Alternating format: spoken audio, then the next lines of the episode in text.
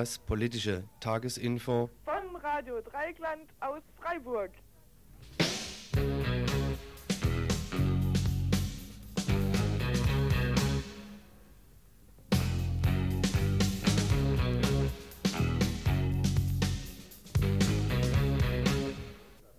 Für eine Botschaft an die Hörer von RDL, aber das mache ich gerne, weil ich auf den äh, Funk mehrfach gehört habe. Äh, ich habe vorhin berichtet, äh, als mir die Weisheitszähne gezogen waren, musste ich ja ruhig sein, weil ich einen dicken Backen hatte. Da habe ich oft RDL gehört. War ganz flott. Ja, einen schönen guten Abend, liebe Leute im Dreieckland. Hier ist Radio Dreieckland mit dem werktäglichen Info. Redaktion heute Eva und Adam. Die Telefonnummer im Studio ist wie immer 31028 für Leute, die sich kritisch oder auch unkritisch einschalten wollen. Hier in Freiburg 0761 31 028. Und bevor wir anfangen, mal hier kurz die Themenübersicht. Am Anfang wird es wie in den Donnerstagsinfos meistens die Veranstaltungshinweise geben, inklusive einen Veranstaltungshinweis zum Prozessbeginn morgen in Frankfurt wegen des Börsenanschlags vom April 89. Danach wird es zwei Kurzmeldungen geben. Einmal zum Hungerstreik der Grapo in Spanien. Regierung bleibt hart, Tote werden in Kauf genommen. Und eine andere Kurzmeldung zu Honduras. Bombardierung der Flüchtlingslager durch El Salvadorenisches Militär. Danach wird es dann einen Beitrag zur DDR geben. Titel vom Knast hinter Mauern zum offenen Vollzug. Ein Studiogespräch zu Organisationsstrukturen in der DDR und um die BRD-DDR-Beziehungen wird es gehen. Und zwar nicht auf nicht die Beziehung auf offizieller, sondern auf inoffizieller Ebene. Dann wird es eine Gegendarstellung geben gegen die Berichterstattung in der BZ betreff IHK Baggerstich vom vergangenen Dienstag. Und dann wird es noch Musik geben, und zwar höchstwahrscheinlich von den Toten Hosen, von der Berliner Chorgemeinschaft, von B-Call und vielleicht von Element of Crime.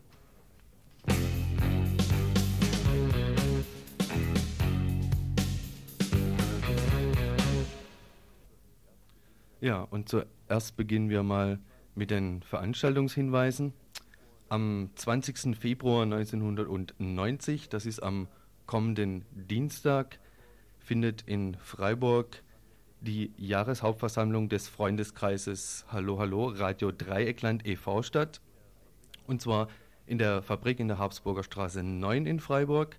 Alle Mitglieder des Freundeskreises RDL e.V. sind hiermit eingeladen. Auf der Tagesordnung stehen unter anderem der Geschäftsführungsbericht und die Neuwahl des Vorstandes. Wir wollen schildern, was sich in und rund ums Programm seit der letzten Mitgliederversammlung getan hat und mit euch darüber diskutieren.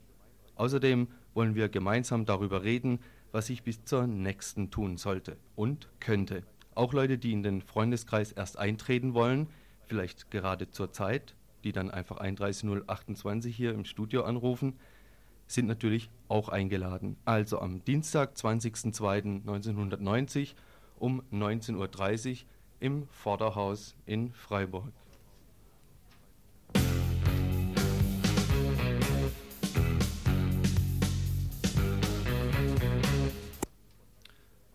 Börsenprozess. Morgen früh beginnt in Frankfurt der Prozess gegen Stefan Pfeifel, Gabi Hanka, Sigi Happe und Sven Schmidt.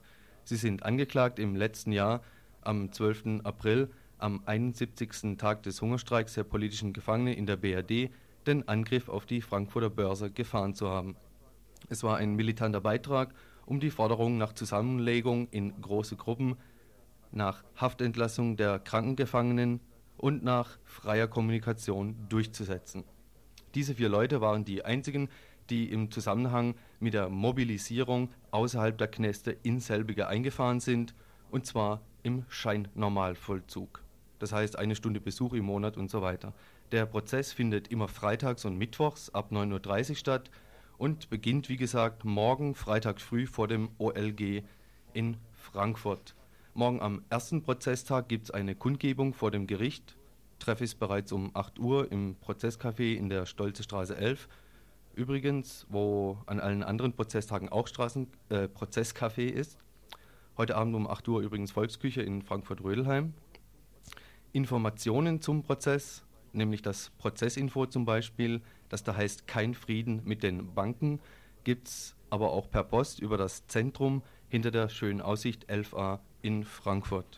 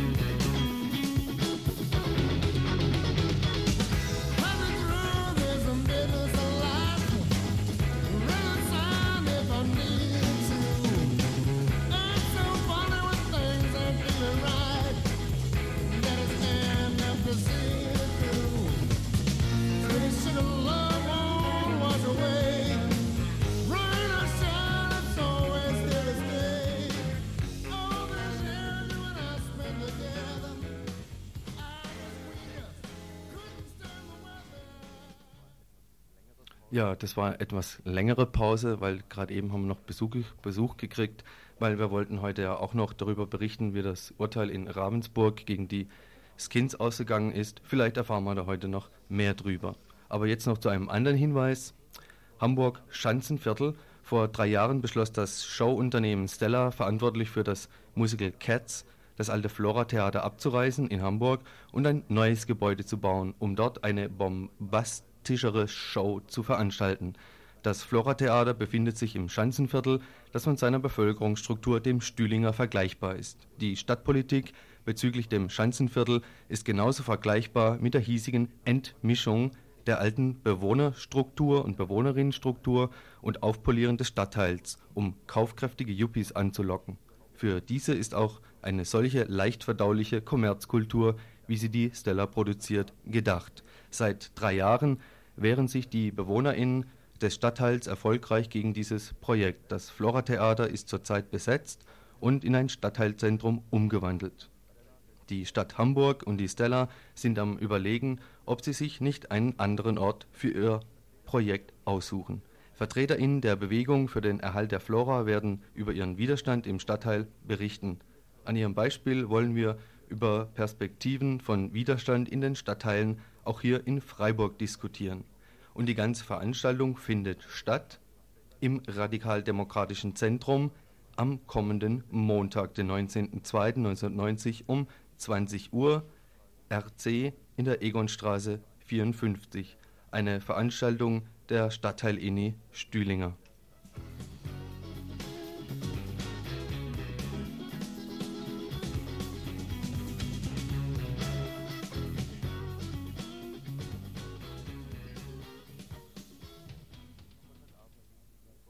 Sonntagabend im Infoladen. Noch ein Veranstaltungshinweis.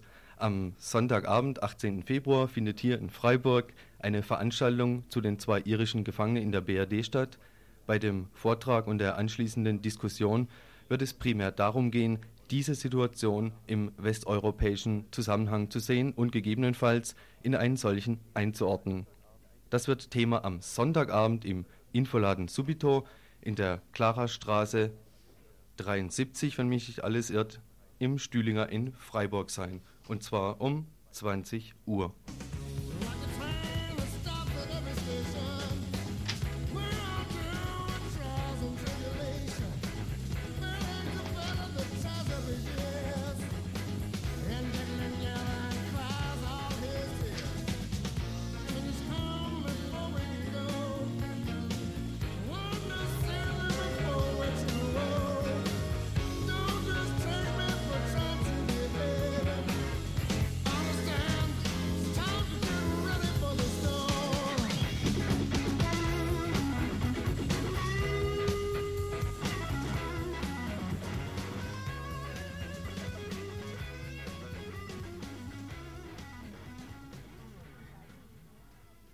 Nun weiter mit dem Hungerstreik in Spanien.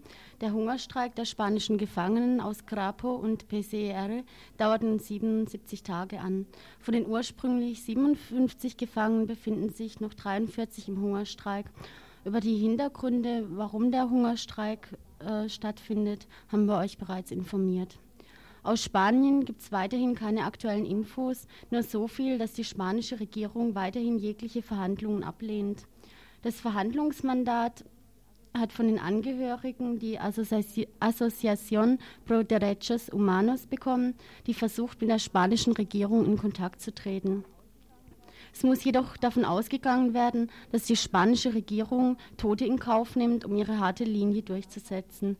Die Strategie ist dabei die sogenannte Koma-Lösung. In der BRD kam es von politischen und auch sozialen Gefangenen zu Soli-Hungerstreiks, die nicht ohne Konsequenzen blieben. So wurden in Eichach zum Beispiel Forderungen, die während dem Hungerstreik erkämpft wurden, zurückgenommen, wie zum Beispiel zweimal drei Stunden pro Woche zusammenkommen.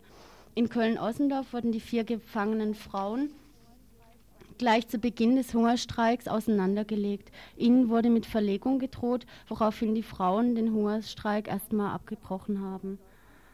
Dabei wird wieder mal deutlich, mit welcher Willkür die Herrschenden die Zugeständnisse, die durch den Hungerstreik erkämpft wurden, zurücknehmen können und dies auch tun. Es wird deutlich, dass der Kampf um die Forderungen für Zusammenlegung und gegen die Erpressungsversuche, die die Gefangenen existenziell bedrohen, weitergehen muss. Der Zusammenhang zwischen dem internationalen Druck auf politische Gefangenen mit dem Versuch, durch psychische und physische Folter den Widerstand zu brechen, die Abschwörung herbeizuführen und die Menschen zu vernichten, wird überdeutlich. Und deshalb muss durch muss diesem Druck etwas entgegengesetzt werden, nämlich unsere Solidarität, und zwar international.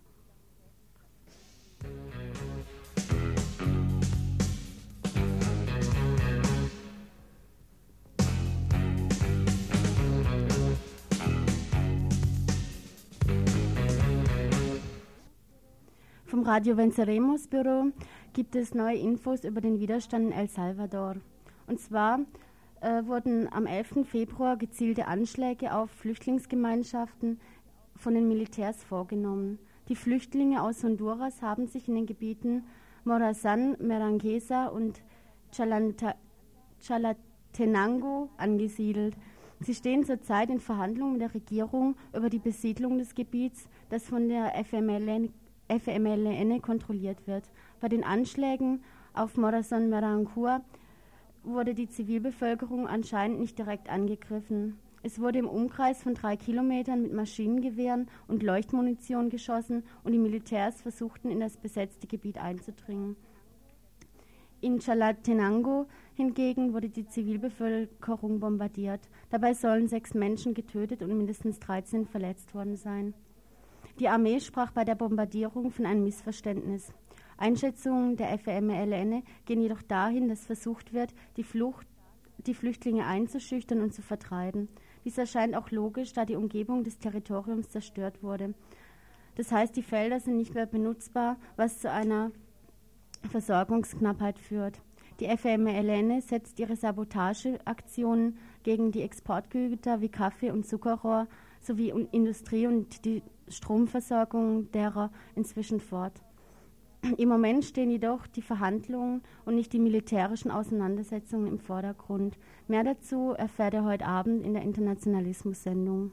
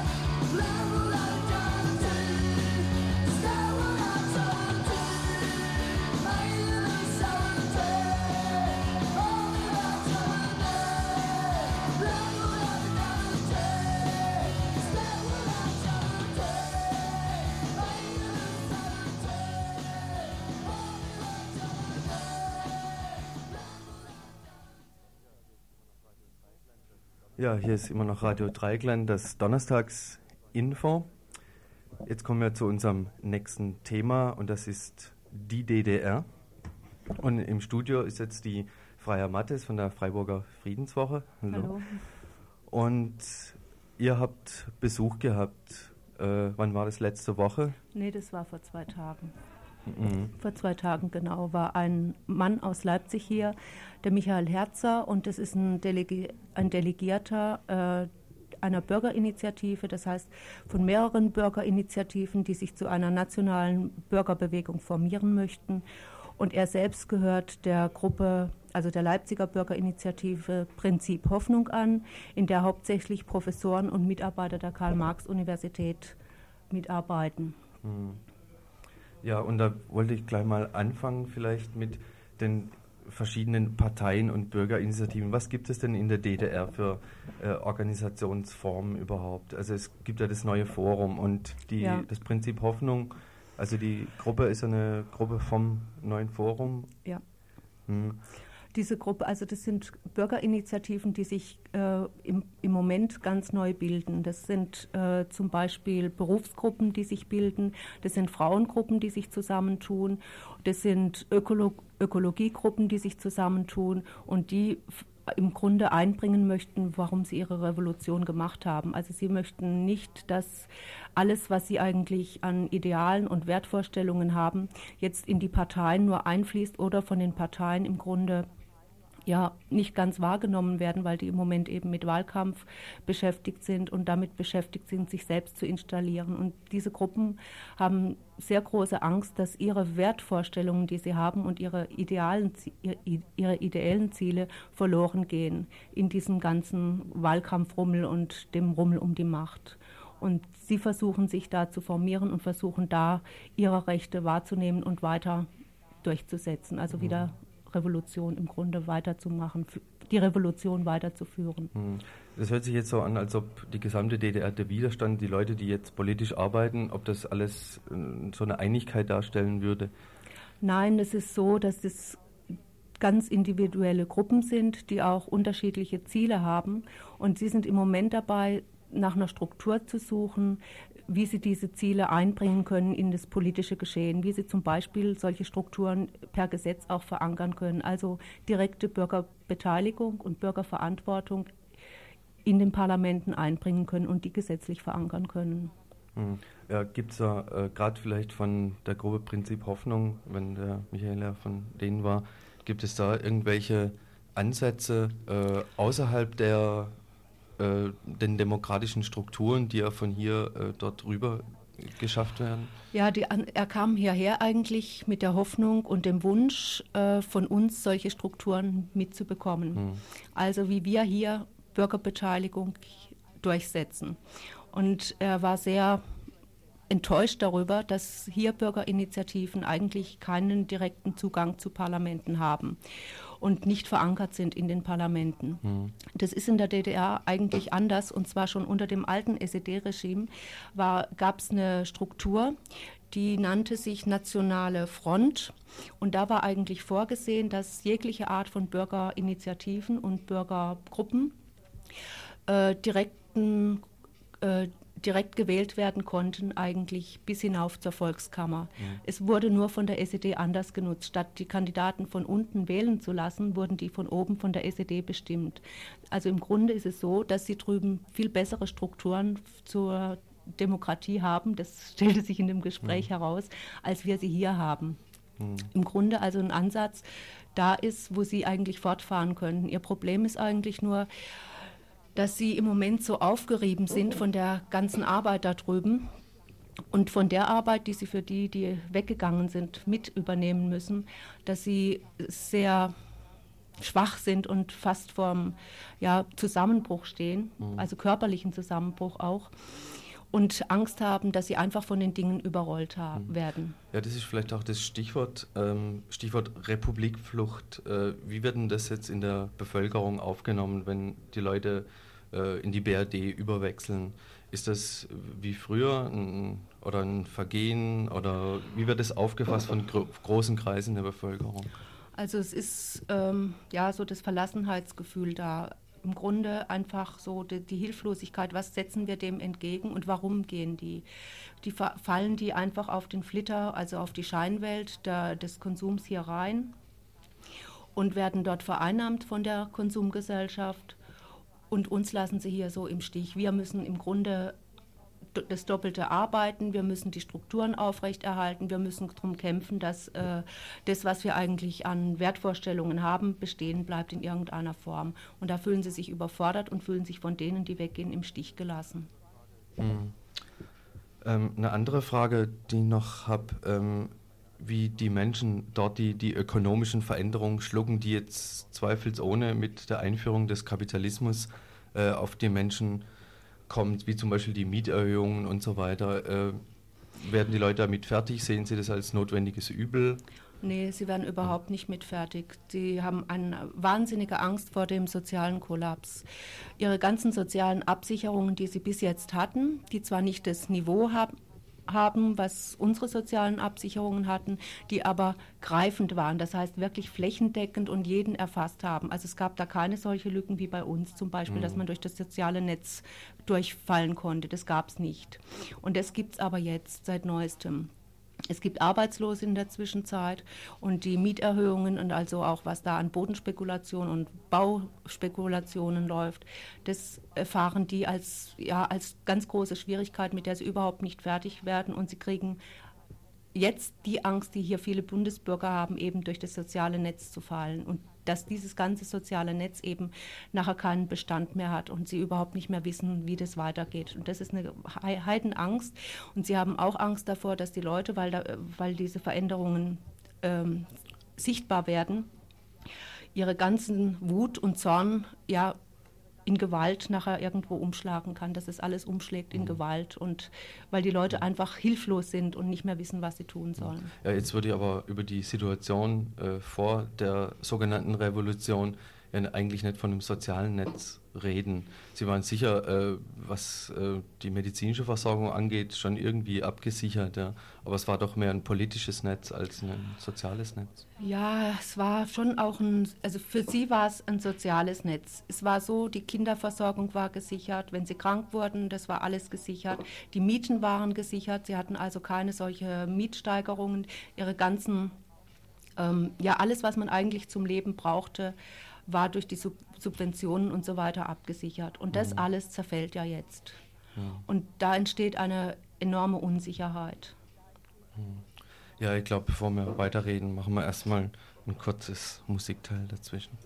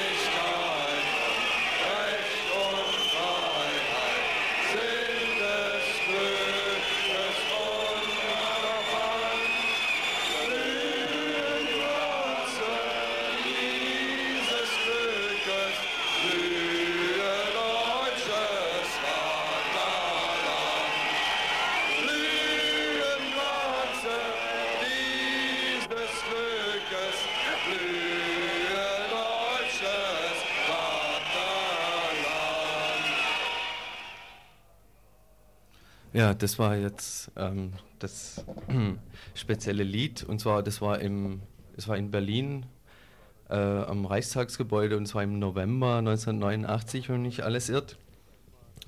Ähm, aber jetzt machen wir mal weiter hier in, mit unserem Gespräch und zwar wollte Sie noch was dazu sagen zu den Ängsten der DDR-Bürger und Bürgerinnen? Ja. Also es gibt sehr große Ängste, zum Beispiel auf den Verlust ihrer gesamten Wertvorstellungen. 40 Jahre DDR prägt ja auch und man hat, man hat bestimmte Wertvorstellungen, bestimmte Ideale. Und das ist nun mal für die Bürger drüben der Sozialismus. Und wenn sie diese ganzen Wertvorstellungen verlieren und die plötzlich überhaupt nichts mehr wert sind und quasi durch die D-Mark aufgekauft werden, äh, haben sie auch einen Identitätsverlust. Und davor haben sie sehr, sehr große Angst. Die Angst vor der sozialen Sicherheit, Unsicherheit habe ich schon gesagt. Eine weitere Angst ist der Nationalismus, also auch die Angst vor einem Vierten Reich. Auch der Wahlkampf macht ihnen große Sorgen, weil sie sich sehr orientierungslos fühlen. Sie haben so einen Wahlkampf noch nie erlebt, wissen auch gar nicht, wie man sich da einbringen kann. Dann der Konkurrenzkampf, der jetzt schon beginnt und der Wettbewerb, dem sind sie überhaupt nicht gewachsen, weil sie keine Erfahrungen haben. Sie haben Angst, von den Parteien geschluckt zu werden. Also das habe ich vorhin eigentlich schon alles gesagt, dass diese gesamten gesellschaftlichen Bereiche, die Bürger eigentlich bis jetzt betrieben und die auch institutionell verankert waren, im Gegensatz zu hier, dass die wegfallen.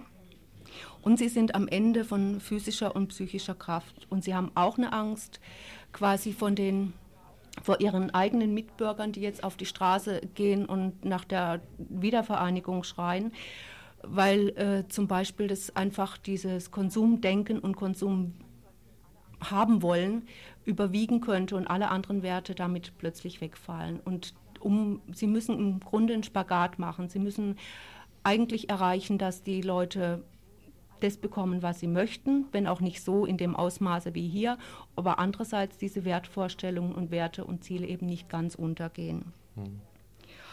Ja, das ist eigentlich. Ja, ihr habt aber noch eine Frage und zwar zu dem Verwaltungsapparat. Das war ja auch in der BRD 1945 so. Ich denke da nur an Filbinger zum Beispiel, dass die Menschen in der Verwaltung und in der Politik dann natürlich auch äh, vor und nach der sogenannten Revolution oder nach dem Umschwung oder nach der Kapitulation, was für ein großer Umschwung das jeweils auch immer gewesen ist, dann doch immer wieder die gleichen waren.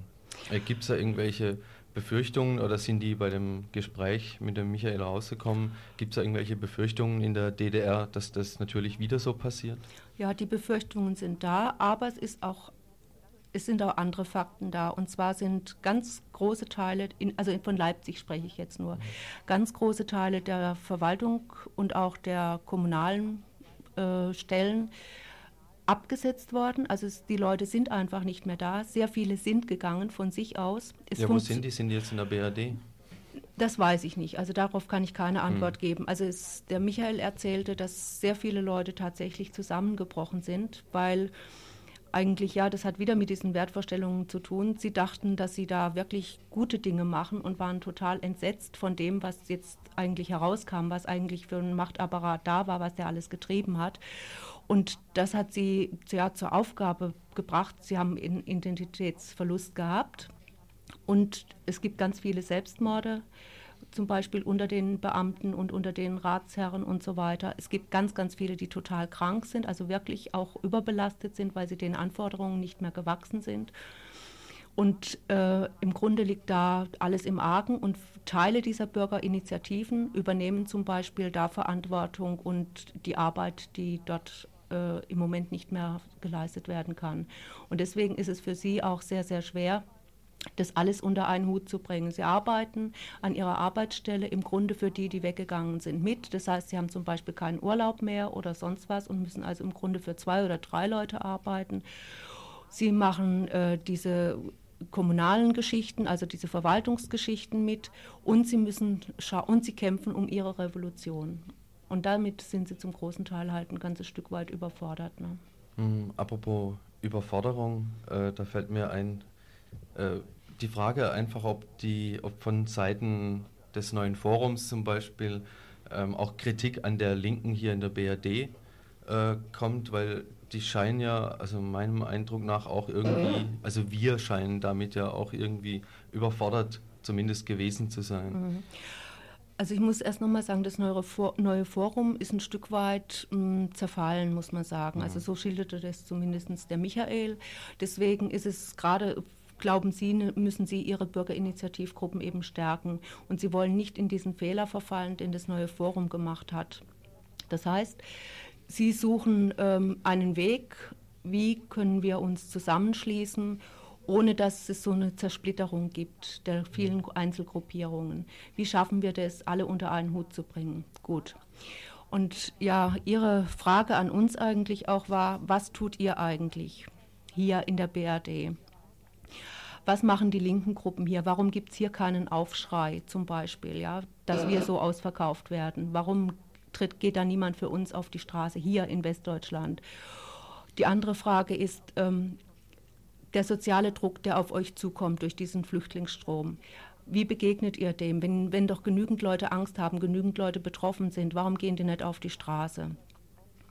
Und dem konnten wir eigentlich nur entgegensetzen, ja, erstens mal wird dieser Druck, der auf den einzelnen Bürger zukommt, noch verschleiert. Also es heißt, die Politiker sagen einfach nicht, äh, was auf den einzelnen Bürger zukommt. Ähm, es wird immer so getan, als könnten wir alles verkraften, was jetzt von drüben kommt, egal ob Aussiedler oder Umsiedler. Obwohl hier die Wohnungsnot schon groß ist, obwohl die sozialen Schwierigkeiten da sind, wird immer so getan, als könnten wir das alles verkraften.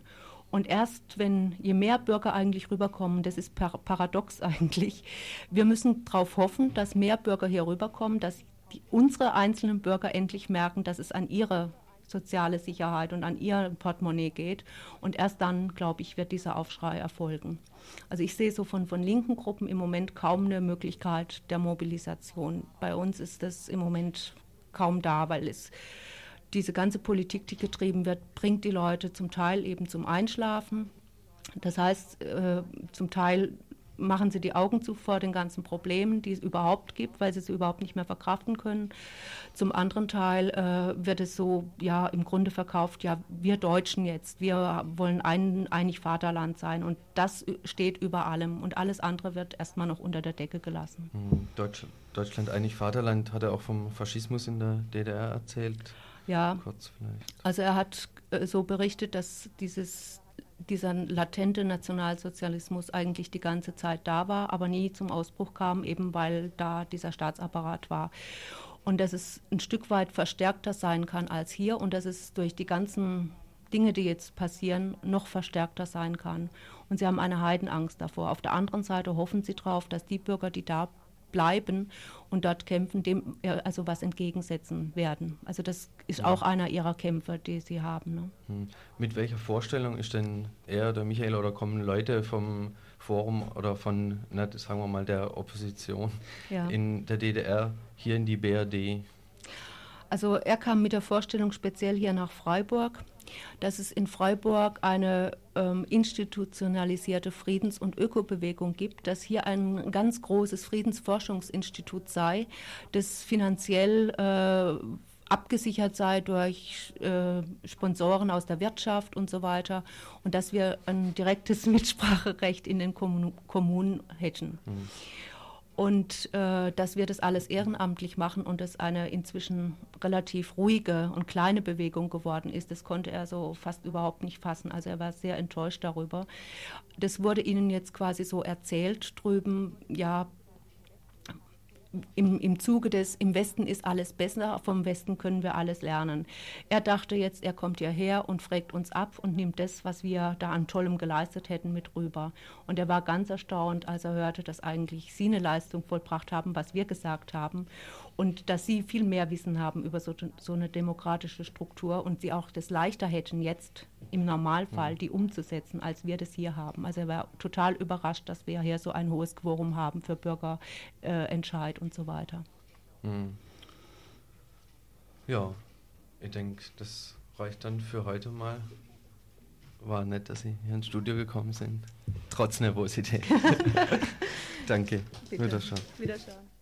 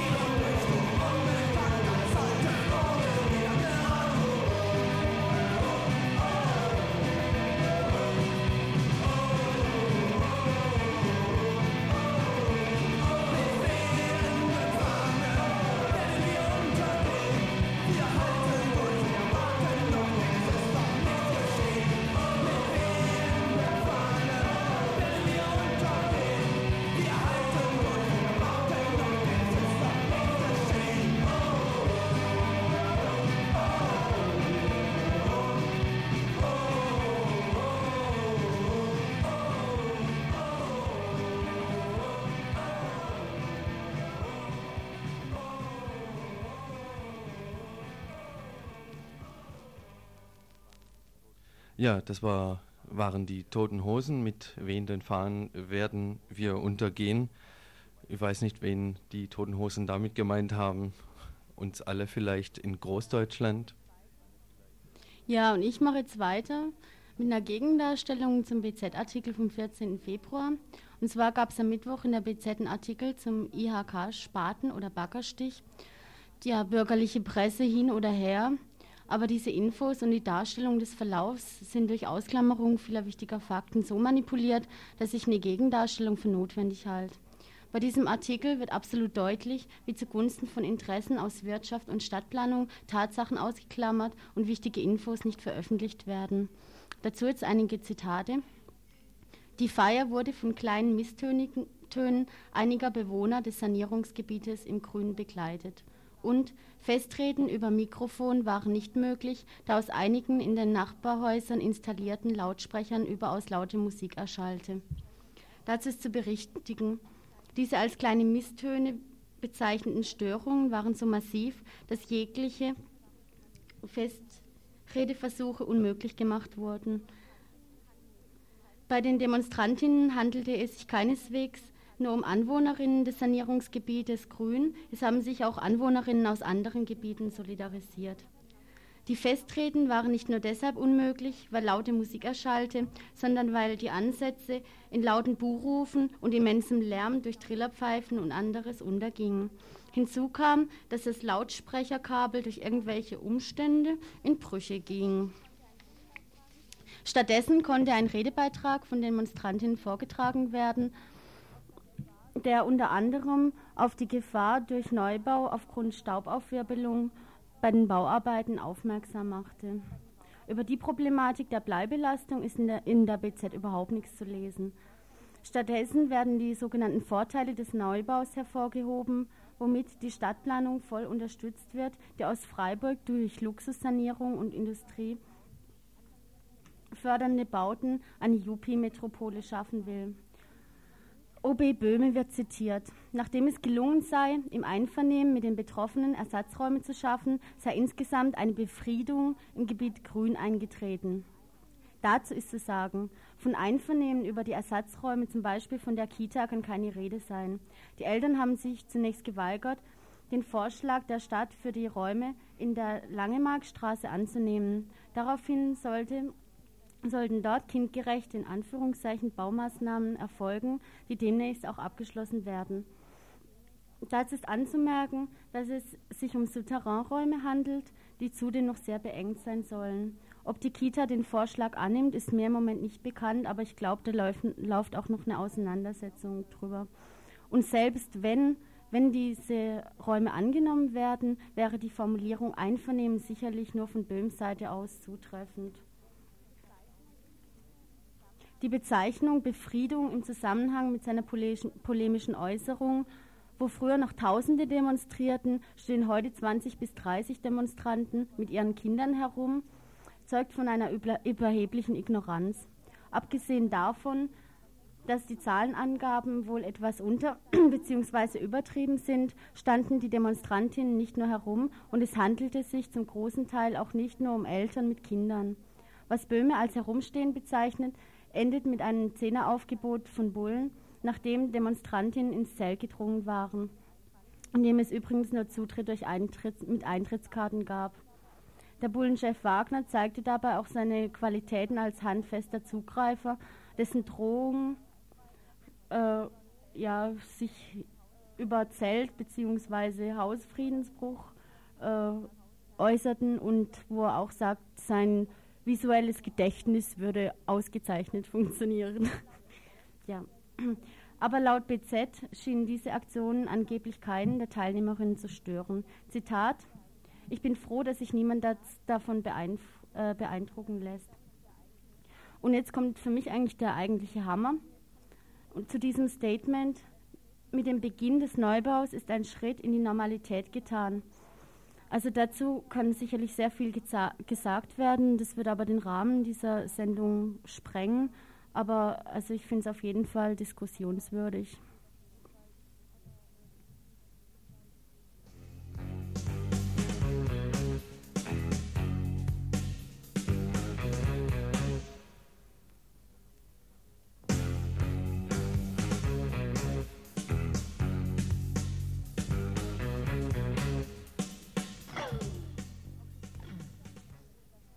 Das Schwulenzentrum Rosa Freizeit in München wurde am Donnerstagmorgen gegen fünf ein Brandanschlag verübt. Äh, ich habe jetzt ein Interview mit Thomas Wiederbühl, Niederbühl, Vorsitzender von der Wählervereinigung Rosa Liste in München. Das ist eine Schwulengruppe, die eigene Räume hat am Bavaria-Ring hier in München. Das ist gleich neben der Theresienwiese, wo immer das Oktoberfest stattfindet. Und äh, ursprünglich eine relativ kleine Gruppe, die sich einmal die Woche in diesen Räumen getroffen hat und zusätzlich so Freizeitgruppen waren, also von Töpfern bis über Strecken, Wandern, äh, Ausflüge, alles Mögliche. In den sechs Jahren hat sich die Struktur ein bisschen verändert. Ähm, das Zentrum wurde immer mehr genutzt, auch von anderen Gruppen. Ähm, wir haben jetzt also montags diesen, diesen Treff von Rosa Freizeit, Dienstag sehr wichtig das Café Regenbogen. Das ist ein Treffpunkt von HIV-Positiven, AIDS-Kranken und deren Freunde. Freundinnen und Angehörige. Ja, dann haben im letzten Jahr wurde dem Verein für sexuelle Gleichberechtigung, der auch so ein kleineres Zentrum hat, äh, die Räume gekündigt, sodass jetzt auch der Verein für sexuelle Gleichberechtigung und die HUK, Homosexuelle und Kirche, die Regionalgruppe hier in München, sich in unseren Räumen getroffen hat. Also es war praktisch jeden Abend äh, wurden die Räume des Zentrums genutzt und äh, wir von der Rosa Liste konnten jetzt eben auch die Räume mitnutzen, indem wir da Telefonanschluss hatten, ähm, unsere Anlaufadresse hatten und zum Teil auch äh, Wahlkampfsachen da gelagert haben. Gott sei Dank hatten wir zu der Zeit, als der Brand war, ähm, keine Sachen, also keine Wahlkampfsachen da in den Räumen. Mhm. Ne. Kannst du gerade mal was zur Rosa Liste sagen? Ja, Rosa Liste ist die erste schwule Wählerinitiative hier in der BRD, die zum kommunalen, ähm, zur Kommunalwahl antritt. Ähm, wir sind 28 Leute auf der Liste, treten also am 18. März hier an und äh, sind sehr optimistisch, haben sehr gute Resonanz äh, hier in München und hoffen, dass wir zu zweit oder mehr in, ins Stadtparlament einziehen. Ne? Und was sind eure Wahlziele? Also für uns war es äh, wichtig, dass wir einfach nicht mehr abwarten wollten, die Parteien hier ähm, auf unsere Verlangen hin, hin äh, zu, zu verändern, dass wir gesagt haben, wir nehmen das jetzt selbst in die Hand, damit wir unsere Bedürfnisse auch durchsetzen. Und das heißt halt wirklich in diesen politischen Bereichen, wo Schwule ständig übersehen äh, oder auch diskriminiert werden, sei das jetzt AIDS-Politik, Gesundheitspolitik, Kulturpolitik, dass wir da einfach mitmischen können, uns einmischen können ja, und letztendlich auch nach außen äh, anderen äh, Mut machen können, ne, offen schwul zu sein. Ne. Mhm. Wieso das Klima für Schwule in München? Ähm, das Klima hier in München, das ist ja von außerhalb Münchens oder Bayern, sieht ja immer so aus, als sei in München alles ganz furchtbar und ganz schrecklich jetzt äh, durch die AIDS-Politik, Maßnahmenkatalog. Das hat sich inzwischen ein bisschen gelegt. Also München ist vielleicht auch ähm, so eine, so eine, ja, als Großstadt eher eine Ausnahme. Zum Beispiel war es jetzt so, dass äh, wir von der Rosa Freizeit einen Dringlichkeitsantrag gestellt haben über Gerd Wolter, der offen schwule Stadtrat bei den Grünen und der auch bei uns auf der Rosa Liste ist, ähm, auf Unterstützung, damit wir weitermachen können. Und äh, der Antrag ging einstimmig durch, also auch mit äh, Unterstützung der CSU. Dann haben wir hier noch einen Sub-Infoladen, auch so ein kleineres Zentrum, was voll ähm, unterstützt wird von der Stadt. Also wir haben äh, hier so eine sehr ambivalente Politik. Auf der einen Seite gibt es Unterstützung, auf der anderen Seite muss man sich ständig alles auch erkämpfen. Als wir letztes Jahr diese Via Rosa Kulturwochen gemacht haben, gab es äh, ständig Querschüsse von der CSU ähm, bis hin zu, warum kriegen die das Geld und nicht das Kindertheater, wo dann also so ganz seltsame Assoziationen mit ins Spiel kommen. Und wir hoffen, dass wir halt ähm, das jetzt auch im Laufe der Zeit ein bisschen ändern können. Die Ansätze sind da und äh, wenn dann schwule ähm, Stadträte im Parlament sind, dann, äh, ja, dann konzentrieren wir uns halt erstmal auf das Schwule und sind nicht, äh, müssen nicht Energien abgeben, ähm, zum Beispiel grüne Politik zu vertreten, wie das Gerd Wolter bisher machte. Mhm. Und wie schätzt du das ein, dieser Anschlag äh, jetzt im Zusammenhang mit der Rosa Liste? Ist alles sehr mysteriös. Also das war so, dass äh, am letzten Mittwoch, am 7. Februar, eben morgens zwischen 5 Uhr und 5.30 Uhr wohl das Feuer direkt äh, gelegt wurde, und zwar an drei Brandherden. Ähm, Brandherde, die zwar sehr viel ähm, ja, Arbeit machen, weil sehr viel so angekohlt und verrußt ist, aber nicht die Rosa, die ja sehr viel Holz ähm, da ist, äh, angezündet hat. Ne? Ähm, von daher ist, sind die Räume renovierbar. Mhm. Ähm, jetzt einen organisierten politischen Anschlag äh, zu vermuten, ähm, würde ich nicht, weil dafür fehlt sozusagen die Visitenkarte. Es ist kein Vandalismus da, es sind keine Parolen da. Ähm, Einzeltäter, also ich würde eher auf einen Einzeltäter ähm, tippen. natürlich nicht aus unseren eigenen Reihen, sondern ähm, ja aus, aus irgendwie halt diesem ganzen Umfeld, den das halt erstört, dass sich da Schwule zusammentun und politisch aktiv werden. Denn es war so, dass die Räume verschlossen waren, als die Feuerwehr ähm, ankam. Also es könnte sich jemand den Schlüssel besorgt haben, der durch diese vielfältigen Aktivitäten da im Zentrum, natürlich äh, waren sehr viele Schlüssel vorhanden, die sind kursiert, es war kein Sicherheitsschloss, konnte man jederzeit nachmachen. Es gibt einen Notausgang zum Keller, wo man auch über den Keller eventuell reingehen ähm, konnte. Also ich denke, ähm, dass es sicher so eine Einzelgeschichte ähm, war, die natürlich auch politisch motiviert ist. Mhm. Also dass ähm, da eine, eine, Diskriminierung gegenüber Schwule, Gewalt gegen Schwule ähm, stattfindet, ist klar. Äh, was mich sehr stört, ist, dass die Polizei darauf nicht einsteigt. Es war am Dienstagabend eben dieses Café Regenbogen, die haben abgeschlossen und ähm, der Verantwortliche, der da die Bar gemacht hat, wird massiv unter Druck gesetzt, so nach dem Motto HIV infiziert, ähm, sozial sehr schlecht stehend, ähm, arbeitslos, äh, hat das Geld wohl geklaut, wollte die Spuren verwischen. Also ganz in, in die Richtung laufen die Ermittlungen.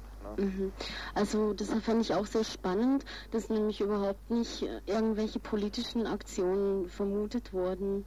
Kannst du das einschätzen, warum das so von vornherein abgewiegelt werden soll? Also ich denke, da ist schon auch ein politischer Hintergrund. Wir stehen eben vor den Wahlen. Man möchte uns keine Publicity äh, verschaffen diesbezüglich. Ähm, vermute dann eher äh, Leute aus den eigenen Reihen und ist überhaupt nicht sensibel dafür, dass hier in München für Schwulengruppen so schwer Räume zu kriegen sind und wie wichtig auch zum Beispiel das Café Regenbogen gerade für HIV-Infizierte ist. Ähm, stattdessen wird da eben völlig abgelenkt und auf so eine Diebstahlgeschichte gemacht, was nach meiner Meinung völliger Unsinn ist, denn die Kasse ist ständig offen. Wenn jemand einen Schlüssel zu den Räumen besitzt und da in der Nacht reingeht und die Kasse plündert, dann ist sogar die Frage, ob das jemand auffällt. Also dafür braucht man kein Zentrum anzuzünden. Ne? Mhm.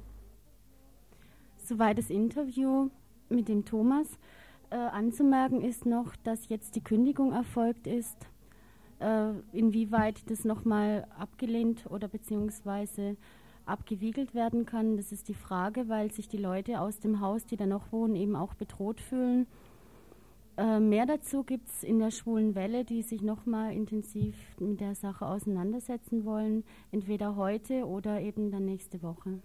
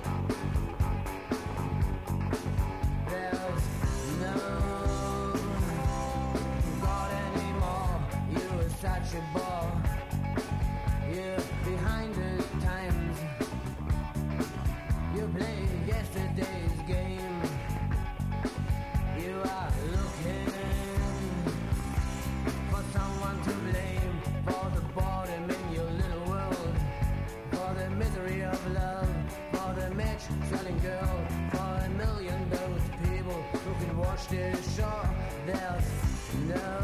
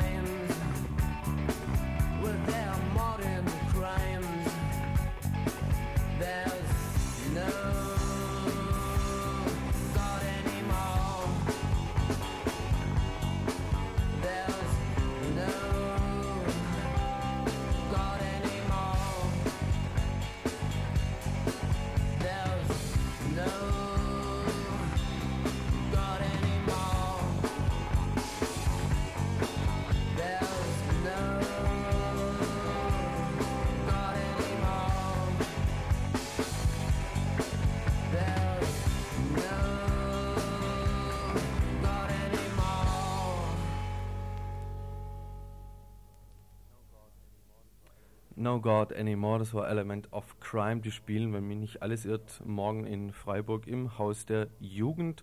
Und damit wären wir bei den restlichen Veranstaltungshinweisen. Gerade eben ist noch einer hier reingekommen. Ja, also ich möchte auf eine Veranstaltung hinweisen, die besser nicht stattfinden sollte.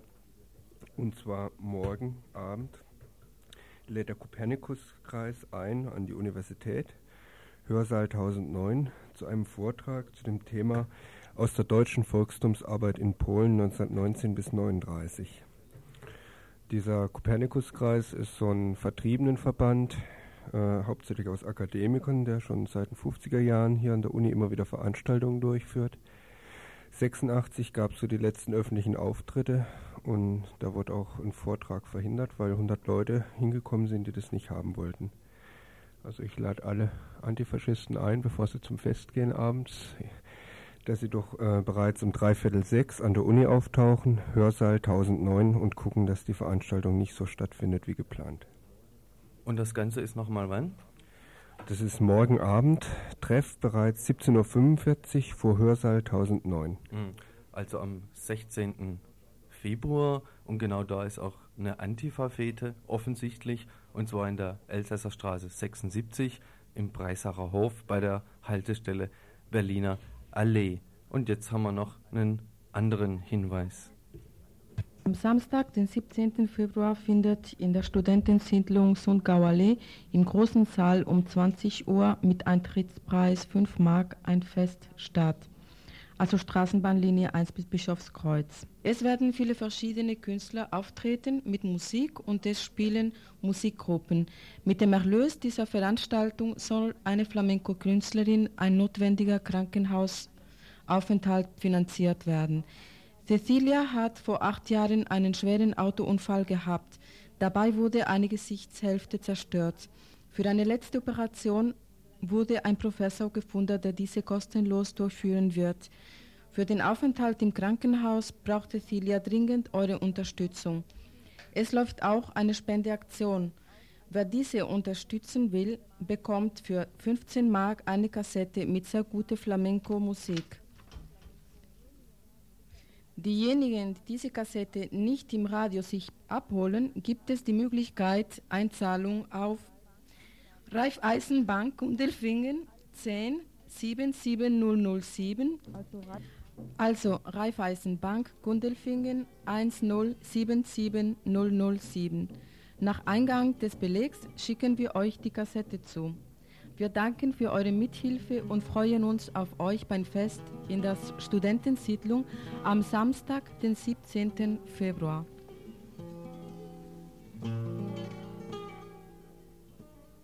Ja, soweit dieser Hinweis. Lassen wir im Hintergrund noch ein bisschen laufen. Jetzt haben wir noch eine andere Veranstaltung anzukündigen und zwar die DPG. Das müsste die Deutsche Postgewerkschaft sein. Die macht eine Protestkundgebung und zwar auch morgen, 16. Februar, und zwar zur Erhaltung der Paketumschlagstelle. Ruft sie auf, um 13.30 Uhr treffen sich die Leute von der DPG, Ortsverwaltung Freiburg, dort und machen dort eine Kundgebung. Hau Hauptredner wird sein Gebhard Gotterbarm. Gotterbarm, na, Gotterbarm, der DPG-Bezirksvorsitzende und Aufsichts Ratsmitglied der Post. Und noch ein Hinweis, der Arbeitskreis Gentechnik am Öko-Institut bereitet jeden zweiten Donnerstag ab 18.30 Uhr seine Beiträge zu den bundesweiten dezentralen Aktionstagen vom 15. bis zum 17. März gegen das vor seiner Verabschiedung stehende Gentechnikgesetz vor. Mit den geplanten Veranstaltungen soll die Öffentlichkeit auf die zentralen Kritikpunkte an diesem Gesetz zum Schutz der Betreiber vor, der, vor den Bürgern hingewiesen werden. An einem Informationsstand in der Stadt und bei einem öffentlichen Vortrag wird für Interessierte die Gelegenheit sein, Fragen zur aktuellen Lage der Gentechnologie, insbesondere auch in Freiburg, zu stellen. Alle kritischen Menschen, und jetzt kommt's, sind zur aktiven Mitarbeit und Vorbereitung beim nächsten Treffen am 15. Februar, und das ist heute um 18.30 Uhr, und das ist vor einer halben Stunde, im Binsengrün 34 eingeladen, und zwar im Öko-Institut.